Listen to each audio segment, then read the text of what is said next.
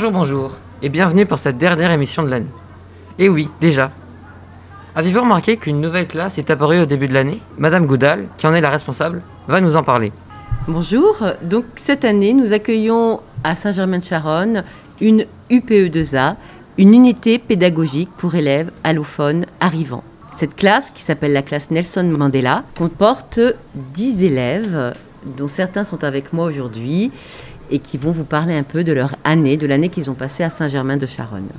Donc bonjour Sylvain, Boubou et Maudit. Alors, qu'avez-vous pensé de cette année? Comment avez-vous passé cette année au collège Saint-Germain-de-Charonne? Euh, Déjà, bonjour. Et euh, on est arrivé à Saint-Germain-de-Charonne. Et euh, si c'est une école euh, cool, en fait, on nous a bien, on est bien intégrés déjà. Et euh, tout, le monde est, tout le monde est gentil, les profs et des élèves. Et euh, nous aussi, on est très très contents d'être dans cette école, établissement. Et euh, quand même, nous, on vous remercie. Vous, Boubou Alors Boubou, qu'as-tu appris tout au long de cette année?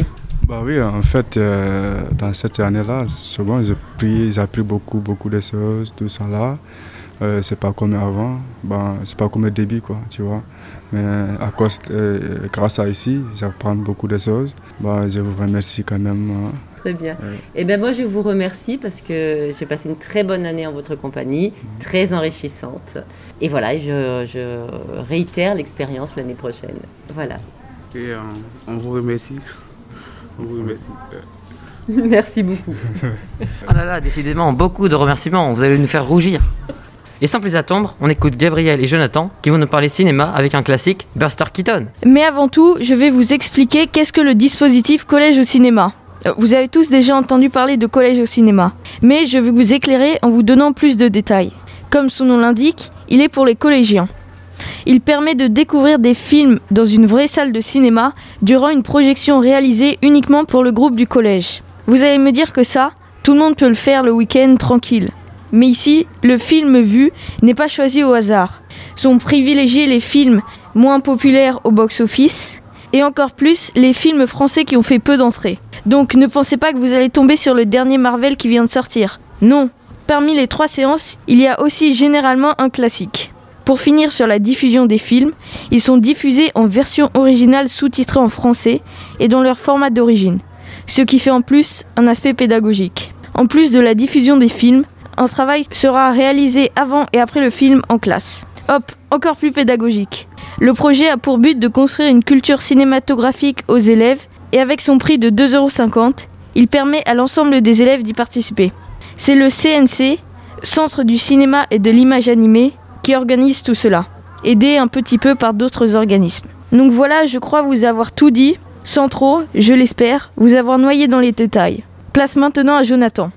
Mardi dernier, suite à une erreur, les classes ayant participé à Collège de cinéma ont vu le mécano de la Générale à la place de 12 hommes en colère.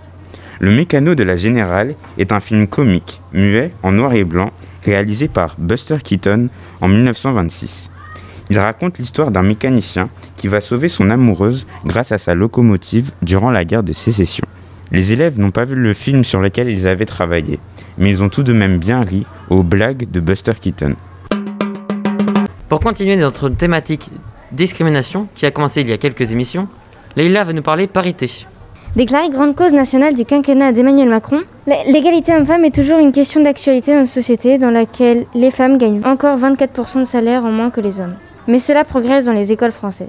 Savez-vous ainsi que depuis 2018, dans chaque établissement se trouve un référent égalité qui est M. Bernard, responsable de vie scolaire dans notre école.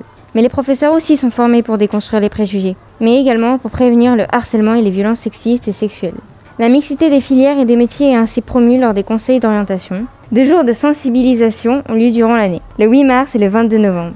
Le 8 mars est une journée de sensibilisation en faveur des droits des femmes et de leur participation à la vie politique et économique. Et le 22 novembre est une journée consacrée à l'élimination de la violence à l'égard des femmes. Pour les aider, les professeurs peuvent ainsi utiliser des capsules vidéo de prévention à différents types de harcèlement, comme le harcèlement de rue ou encore le harcèlement dans le monde du travail. Merci Leïla. Heureusement, pas de problème d'égalité ici. Nous sommes 8 filles et 8 garçons. Et maintenant, si vous aimez le mystère et les énigmes, écoutez attentivement Louise qui va nous présenter son dernier coup de cœur en matière de jeux vidéo. Hey, je suis de retour pour vous parler d'un jeu vidéo que j'ai découvert récemment. Pour ceux pressant l'année dernière, je vous avais parlé de Limbo, ce jeu joyeux et coloré qu'on avait testé avec Elise. Je rigole bien entendu. Pour cette émission, mon amour pour les jeux vidéo glauques et oppressants se manifeste par la découverte d'une nouvelle pépite. Vous avez aimé Limbo, vous allez adorer Little Nightmares. Mais bon, pour ceux qui n'ont pas la référence, une petite présentation s'impose. Little Nightmares, ou Petit Cauchemar en français, c'est moins stylé, est un jeu vidéo édité par Bandai Namco et sorti en 2017 sur PlayStation 4, Xbox One, Nintendo Switch et PC. Bref, merci Wikipédia. Un deuxième opus est sorti cette année et il existe aussi une version dérivée sur iPad, mais je vais vous parler du premier Little Nightmares parce que bah j'ai joué qu'à celui-ci. Mais qu'est-ce que ça raconte? Vous incarnez 6, une jeune fille haute comme trois pommes, dont le seul principal et seul trait physique est de porter un grand ciré jaune. Et pour tout vous dire, sans ces recherches, j'aurais jamais su que ce personnage avait un nom. Car au début, on commence le jeu au beau milieu d'un sous-sol sombre, une médias du jeu. Et on a simplement notre curiosité et le reste de l'aventure pour découvrir l'univers et les enjeux de ce monde mystérieux. Disclaimer, je suis encore en train de découvrir ce jeu, donc aucun spoil sur l'intrigue n'est fait. Bon, reprenons. Vous allez évoluer dans un monde en trois dimensions sombre et mystérieux, en traversant plein de salles surdimensionnées par rapport à votre personnage. Vous allez devoir accomplir de petits niveaux de plateforme et réflexion pour progresser. Vous avez simplement quelques actions limitées à votre disposition. Avancer, sauter, courir, se baisser, tirer des objets, allumer un briquet. Ce qui est un gros point fort à mon avis, car la prise en main est très facile, même si parfois la maniabilité est pas trop optimale. On évolue dans un lieu mystérieux, espèce d'orphelinat horrifique entouré de murs de métal, d'yeux peints et de cages omniprésentes. On peut à mon avis le qualifier un peu de jeu d'horreur, même si, même si Anatole n'est pas d'accord. Et je préfère prévenir les âmes sensibles que vous allez côtoyer tout au long de ce jeu des monstres pas super sympatoches, un orphelinat pas ultra joyeux et des mystères pas trop colorés. Mais son univers est pour moi bien plus poétique que les habituels jeux d'aliens où on est poursuivi par des monstres, notamment grâce à son ambiance. Je vous le donne dans le mille, l'ambiance de ce jeu est à mon avis son énorme point fort, et mon coup de cœur. Avec ses graphismes juste pépites, mélange entre du Tim Burton et Coraline, je suis désolée de réveiller vos traumatismes d'enfance, et son univers sombre, avec ses soundtracks sublimes, bercés de musiques oppressantes et bruits de pas en écho, qui vont parfaitement bien avec l'univers du jeu. Donc voici une petite compile parce que c'est gratuit.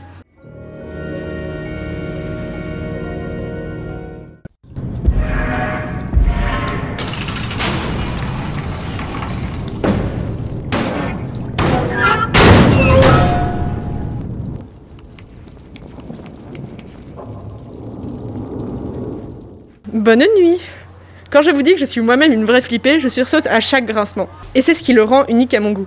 Et en plus, il fait ultra sombre, et moi j'ai peur du noir, et on a juste notre propre et il éclaire pas assez, et moi je vous jure j'ai peur Bon, pour conclure, je vous conseille grandement ce jeu à tout joueur, voulant une expérience visuelle et émotive incroyable. Mais aussi une vraie découverte de ce monde effrayant et passionnant à la fois. Malheureusement, il faut quand même environ 20 euros pour jouer, mais ça vaut le coup. En plus, Little Nightmares 2 est sorti, et il a l'air aussi incroyable que le premier. Sur ce, je vous souhaite de beaux cauchemars. Merci pour tous ces vœux de bonheur. Si vous êtes fidèle à l'émission, vous devriez savoir que nous avons déjà parlé d'un livre nommé Sauveur et Fils. Eh bien, Élise et Isée sont là pour nous parler de son auteur, Mario de Muraille. Alors oui, en effet, ce nom vous dit peut-être quelque chose puisque j'en ai déjà parlé, mais bon, elle mérite clairement un article pour elle toute seule. Accrochez-vous à vous, on va parler de Marie-Aude Muraille. Alors déjà, c'est qui? Marie-Aude M.A. Merci Élise pour cette intervention. Continuons. Née le 6 mai 1954 au Havre, elle vient donc de fêter ses 67 ans. C'est une écrivaine française majoritairement connue pour ses ouvrages pour la jeunesse. Il faut aussi savoir que dans sa famille, tout le monde est carrément littéraire ou artistique. En effet, elle naît d'un père poète et d'une mère journaliste. Son frère Loris Muraille et sa sœur Elvire, dite Moka, sont aussi écrivains. Et enfin, le compositeur Tristan Muraille est son frère aîné. Que du beau monde. Maintenant, la question que vous vous posez sans doute, c'est pourquoi on l'aime tant? Eh bien d'abord parce qu'elle est engagée et ça, on like. Même si ces histoires tournent principalement autour de l'adolescent ou des relations entre parents et enfants, Mario de Muraille aborde aussi dans ses livres des problématiques très actuelles, comme l'homosexualité dans Oh Boy, les enfants sans papier dans Vive la République, ou encore la transidentité ou le racisme dans Sauveur et Fils. De plus, elle se rend souvent dans les ZEP, zones d'éducation prioritaire, pour initier au plaisir de la lecture, et elle a ainsi fait le pari de s'adresser directement aux non-lecteurs en écrivant un livre qui leur est spécialement destiné. Nous, on n'aime pas lire. Mais ce n'est pas tout. Mario de Muraille, c'est aussi une écriture extraordinaire. Sans se mentir, avec ses sept années d'études à la Sorbonne, elle part déjà avec une bonne base. Ainsi, elle n'hésite pas à se faire plaisir dans ses livres en utilisant le gérondif ou des mots comme cuniculiculteur, mais sans jamais en faire trop et en restant toujours au plus proche du lecteur, quel qu'il soit, pour qu'il puisse à la fois comprendre et découvrir la beauté de la langue française. En plus de ce style d'écriture extraordinaire, Mario de Muraille, c'est aussi une manière d'aborder les choses exceptionnelles. Toujours avec une sensibilité hors du commun, elle se place au, au plus près du lecteur et de la réalité, de telle sorte que le récit est encore plus réaliste et touchant. Mais surtout, Marie-Aude est une éternelle optimiste. Elle s'est d'ailleurs donné une règle essentielle à ses yeux. Elle ne fait jamais de livres qui se terminent mal. Elle l'explique elle-même par le fait que ses livres doivent donner envie de grandir, et elle s'interdit de désespérer un enfant. Tous ses romans ont donc délibérément des fins optimistes. Génial, non? Et vous pensez que c'était fini? Mais que nenni Mario de Muraille, c'est aussi une admirable variété dans ses ouvrages. Elle alterne du fantastique dans Ma vie a changé avec de l'historique dans D'amour et de sang. Elle fait aussi bien des feuilletons que des livres plus documentaires. Elle change à chaque roman de genre et d'époque. Bref, Mario de Muraille est hyper polyvalente et ça, c'est stylé. Elle a aussi cette volonté de toujours vouloir apprendre, de toujours évoluer et s'adapter, et c'est ce qui fait que ça plaît autant. Ces livres touchent tout le monde, sans distinction de genre ou d'âge. Les nouvelles générations arrivent, mais les anciennes sont toujours là. Et c'est ce qui fait la richesse de cette grande dame. Tout ce qu'elle crée est souvent acclamé par la critique, mais elle n'en perd pas sa modestie. Du haut de ses 67 ans, Marie-Aude Muraille a une bibliographie extraordinaire, mais ça ne l'empêche pas de continuer à l'enrichir et sans jamais nous lasser. Bref, on adore cette personne. Voilà voilou, nombre de ces livres sont disponibles au CDI, donc n'hésitez pas à les goûter à ce nectar de la littérature jeunesse française. Et on vous dit à tout de suite pour parler un peu de, de ces merveilleuses années au collège. A plus Eh bah dis donc, quelle vitalité On reste dans l'engagement avec Rebecca qui va nous présenter Elephant Man, un film contre la discrimination. Bonjour chers auditeurs, j'espère que vous allez bien. Aujourd'hui je voudrais vous parler du célèbre film de David Leitch sorti en 1980, Elephant Man. Ce film relate l'histoire de John Merrick, atteint de difformité liée à sa maladie, la neurofibromatose. Sa difformité est apparue progressivement, elle a attaqué ses lèvres lorsqu'il a eu quelques mois, puis plus tard son pied, après une chute. Il en, a gardé des séquelles et boita toute sa vie. Rejeté par sa famille qui ne souhaite pas vivre aux côtés d'un monstre, il est contraint de devenir une bête de foire afin de subvenir à ses besoins. Basé sur les mémoires du médecin qui soigna John Merrick, ce film est nominé huit fois aux Oscars et est un vibrant plaidoyer pour la tolérance. Tourné délibérément en noir et blanc dans un but purement esthétique afin de gommer l'horreur de la situation vécue par John Merrick et de révéler la beauté au cœur du difforme, le réalisateur David Lynch soit démontré que l'on a tous été un jour John Merrick, un monstre haï et rejeté. On découvre à travers les yeux de Mr. Shreve, le médecin qui le soigne, que John Merrick n'est pas un débile congénital, mais un être plein de délicatesse et cultivé, brillant et généreux, qui souffre du regard des autres et de leur intolérance.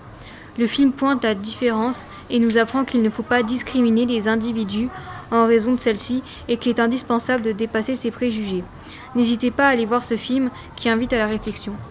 Eh bah ça donne envie. Heureusement que les grandes vacances arrivent, on aura le temps d'aller le voir. C'est pas tout ça, mais on se fait vieux nous, on s'en va déjà. C'est l'occasion de revenir sur ces quatre dernières années avec Gabriel, Élise, Naïm, Isée et moi. Bon bah on y est, hein Dans un mois c'est fini. Ah là là, qu'est-ce que je vais retenir de ces quatre années?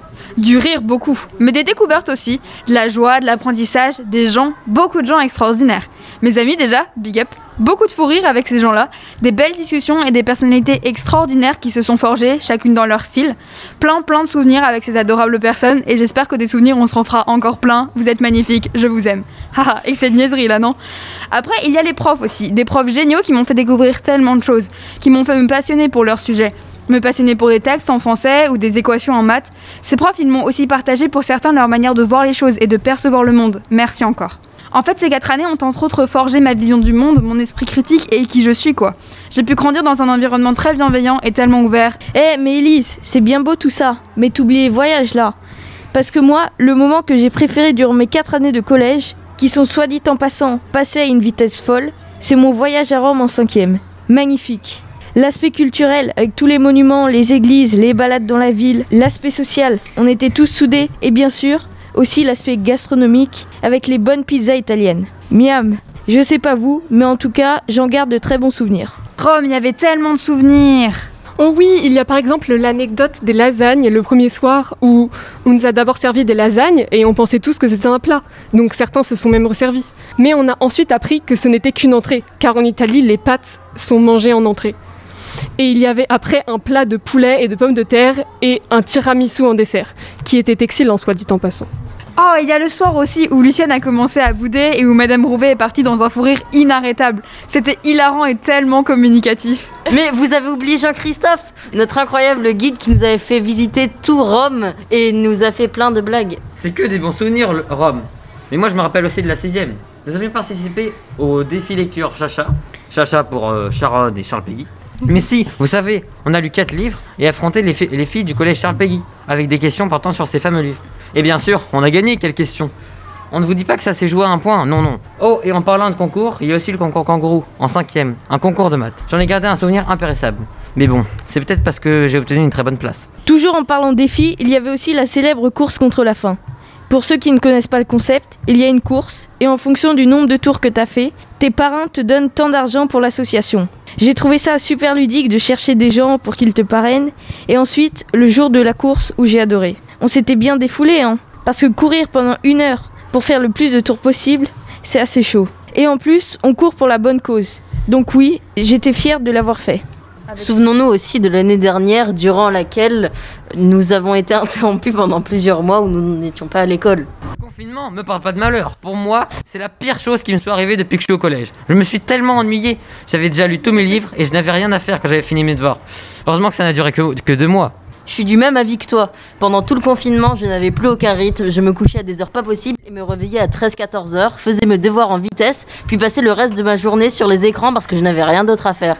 C'était vraiment horrible. Bon, comparé à tout ce que vous avez dit, moi j'ai assez apprécié le confinement. Oui, ben c'est sûr, c'était dur au début. Avoir cette feuille de cours sous les yeux, c'est moins bien qu'un prof qui explique tout bien en cours. Ou bien encore le fait de, de ne pas pouvoir sortir. Ça, c'était pas tip top. Mais bon, il y a aussi plein de points que j'ai bien aimés. Passer plus de temps avec mes parents par exemple, à jouer ou à cuisiner. Aussi, personnellement, je travaillais beaucoup moins en temps normal. Parce que les 8h, 18h à la longue, on en a un peu marre à la fin. J'avais aussi beaucoup plus de temps pour moi ou pour passer du temps avec ma famille. Oui, je le répète, mais rien ne vaut ces moments. Bon, après il y a eu des bons gâteaux. Et non, j'ai toujours trouvé quelque chose à faire, donc je me suis pas trop ennuyée. Après, personne ne l'a vécu de la même façon. C'était dur pour certains qui n'avaient pas les bonnes conditions. Moi, je suis d'accord avec Gabi, le confinement c'était aussi super cool. Personnellement, j'ai jamais eu l'occasion de m'ennuyer et puis ça a quand même donné des super visios avec mes amis, pépites. Tout pareil, j'avais du temps pour moi et j'ai aussi pu engraisser ma famille en leur faisant des gâteaux tous les deux jours.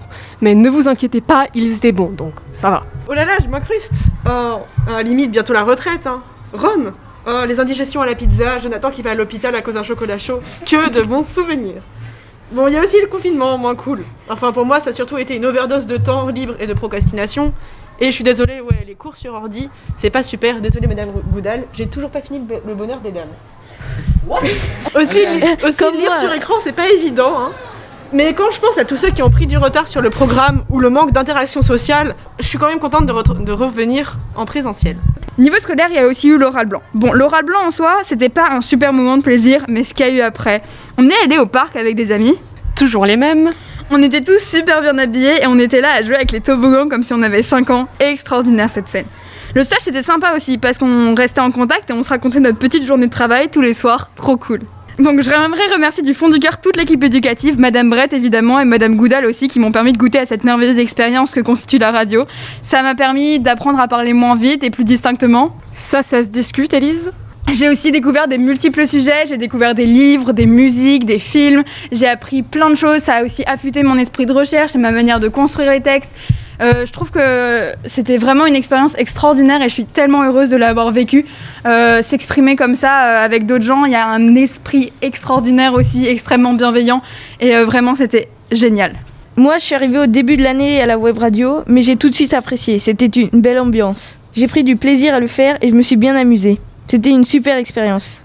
C'est pourquoi je remercie Madame Bretz et Madame Goudal pour cela, et plus globalement tout le personnel de Saint-Germain-de-Charonne pour ces quatre années fantastiques, les professeurs, Monsieur Bernard et la vie scolaire, et aussi tous les autres à qui on pense moins, comme le personnel de nettoyage ou la cantine. Ces années de collège, ah, tellement mieux que la primaire. Déjà, plein de personnes géniales, des variétés incroyables de personnalités, et encore la Élise, elle a pris ses calmants, qui m'ont aussi permis de m'affirmer. Surtout des années overdosées de profs super, de gens super, de découvertes super, bref, restez comme ça. Pour finir, ce que je voudrais dire à nos chers successeurs, c'est amusez-vous et laissez pas d'autres gens vous en empêcher. Ne vous forcez pas à faire des choses qui ne vous plaisent pas. Exploitez tout ce temps de sorte que plus tard, vous souriez en y repensant. Rendez tous les jours meilleurs au maximum. Éclatez-vous, prenez soin de vous et aimez-vous surtout. Haha Seigneur, qu'est-ce que c'est niais. Voilà, ce sera tout pour moi. Merci à tous et à plus. Ah là là, que de souvenirs. Et pour cette dernière émission, une surprise. Bonjour. Bah, du coup, euh, moi c'est Émilie. Euh, je suis en seconde euh, au lycée Saint-Pierre-Fourier. Moi, c'est Luna. Euh, J'étais en seconde cette année au lycée Hélène Boucher. Et moi, c'est Alma, et comme Émilie, au lycée, je suis à Saint-Pierre-Fourier. Donc euh, bah, là, c'est la fin de l'année. Nous, bah, on a déjà fini. On est déjà en vacances. Mais euh, on est revenu au collège bah, pour faire un petit bilan de notre année de seconde et puis pour euh, bah, rassurer ceux que ça inquiète, surtout bah, les prochains secondes. Euh, déjà, ça fait trop bizarre de revenir ici. Il y a plein de souvenirs qui reviennent. On a regardé les autres dans la cour en train de s'amuser euh, pendant la pause déjeuner et ça faisait super bizarre. Bah, ça nous a beaucoup euh, rappelé nos années collège. Du coup, bah, moi, ce que je voulais vous dire, c'est de vraiment bah, pas vous inquiéter, parce que moi, je me revois en fin troisième, en train de pleurer avec des amis, parce que j'ai peur de plus les revoir, peur de pas retrouver cette ambiance du collège qui était géniale, parce que j'ai vraiment euh, vécu à fond mes années de collège. Bah, euh, vraiment, euh, je vous rassure, le lycée, c'est super bien, c'est tout un autre univers, c'est très différent, mais c'est vraiment génial. Moi, j'adore le lycée. Et puis, n'ayez pas peur de perdre vos amis. Parce que si vous avez la volonté de les revoir, vous les reverrez. Moi, je passe énormément de temps avec mes amis bah, du collège, du coup. Oui, parce que bah, moi aussi, je passe euh, toujours autant de temps avec mes amis du collège, même plus que ceux du lycée. Et euh, ce qui est bien, c'est qu'on a réussi non pas que à se faire euh, des nouveaux amis, mais aussi à mélanger. Enfin, je sais que Émilie, elle est amie avec mes amis du lycée et je trouve ça trop bien. Euh, cette année, elle était spéciale pour nous, enfin pour tout le monde, mais euh, on a vécu une année de seconde particulière parce que moi, par exemple, j'ai passé presque toute l'année en demi-jauge. Depuis octobre, je venais que en demi-journée au lycée. Et euh, bien sûr, ça a eu des avantages et des inconvénients. C'était difficile de suivre certains cours parce qu'il y a des profs qui s'y prenaient pas forcément de la manière la plus simple pour qu'on continue à suivre. Ça a eu aussi des avantages parce que on a eu plus de temps libre pour nous, pour profiter de cette année et ça, c'était vraiment bien. Oui, en seconde, il faut bien profiter parce que bah, c'est l'année juste avant les épreuves du bac. Donc, euh, profitez à fond euh, des amis, du temps libre, de la famille. Vous avez tout le temps pour ça. Mais attention, restez sérieux pour essayer d'avoir les matières que bah, vous voulez pour les années d'après avec euh, la nouvelle réforme. Pour moi, ça a été la première année en totale liberté. Alors peut-être que Saint-Pierre-Fourier, ça a eu du bon parce que le midi, vu qu'il n'y a pas de cantine, on sort en dehors du lycée et donc on se sent beaucoup plus libre. Mais c'est vrai que bah, personnellement, les parents et puis les profs, ils te font beaucoup plus confiance et c'est vraiment génial. Je crois qu'on a toutes euh, Voilà. adoré notre année de seconde. Oui. Enfin, C'était une super année. Donc ne stressez pas et euh, Tout va bien se passer. Alors comme ça, on me présente pas Hein Quoi C'est de ma faute Non, absolument pas. Je vois pas du tout de quoi vous parlez. Hello C'est la dernière fois que je fais cette rubrique. Vous allez tellement me manquer. Bon, le dernier mot n'était pas trop vrai. Prenez pas la grosse tête. Mais vous allez peut-être me manquer un petit peu, un tout petit peu. Mais au lieu de pleurer, parlons musique. Pour finir l'année en beauté, une artiste extrêmement talentueuse, partie trop vite, une artiste qui restera l'une des meilleures pour moi. Je parle bien évidemment de Amy Winehouse. Amy Winehouse est une chanteuse des années 2000. Elle est connue mondialement, même les martiens la connaissent, et si vous ne la connaissez pas, je vous juge en ce moment. Très fort. Vous reconnaîtrez sûrement Back to Black, qui a été un succès international.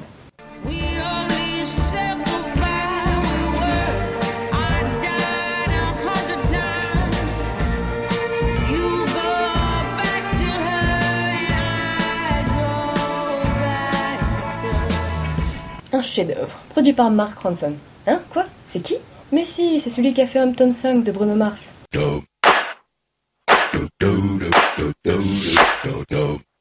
Ouais, c'est ça. Bien. Je ne peux pas parler d'Amy Winehouse sans parler du Club des 27. Alors, le Club des 27, c'est une liste d'artistes extrêmement connus qui sont morts à 27 ans. Je vais juste vous citer les plus connus, mais dans le club, il y a Jimi Hendrix, le destructeur de guitare. oui, je me fais rigoler toute seule. Et alors, reprenons. Jim Morrison, le chanteur des Doors, Kurt Cobain, le chanteur de Nirvana, et donc Amy Winehouse. Amy est morte en 2011, donc c'était il n'y a pas si longtemps que ça. Mais elle restera toujours l'une des meilleures chanteuses de tous les temps pour moi. Maintenant, je vais vous faire écouter une magnifique chanson d'Amy qui s'appelle Tears Dry on Their Own. Je vous préviens, c'est très joyeux. Si jamais vous n'avez pas compris, c'est de l'ironie.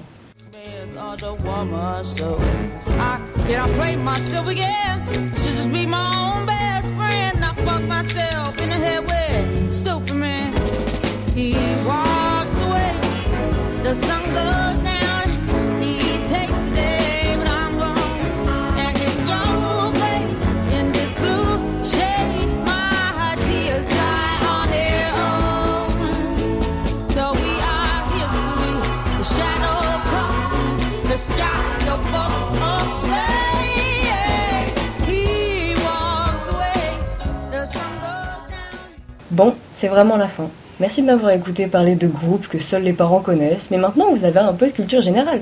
En tout cas, je fais une rubrique musique, donc je dois vous quitter en musique.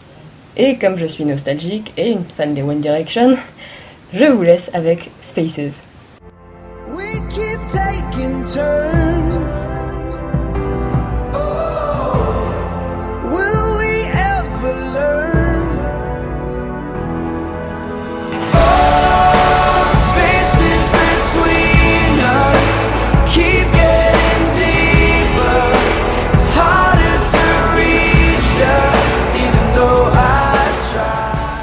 Allez, bye Maintenant, un best-of de tous nos fous rires.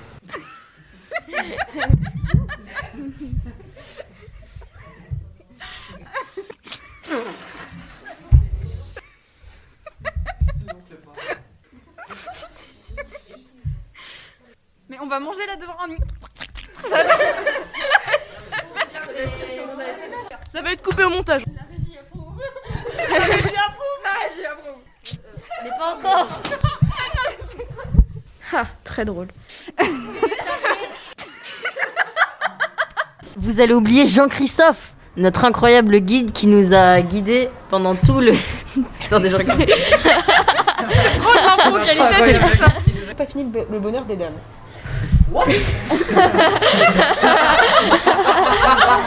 Les deux dernières minutes. Comment Et euh, on me comprenait pas trop. Ça, ça se discute, Élise. hein. Non, bah non, du coup, ça, Non, ça, a pas, trop changé.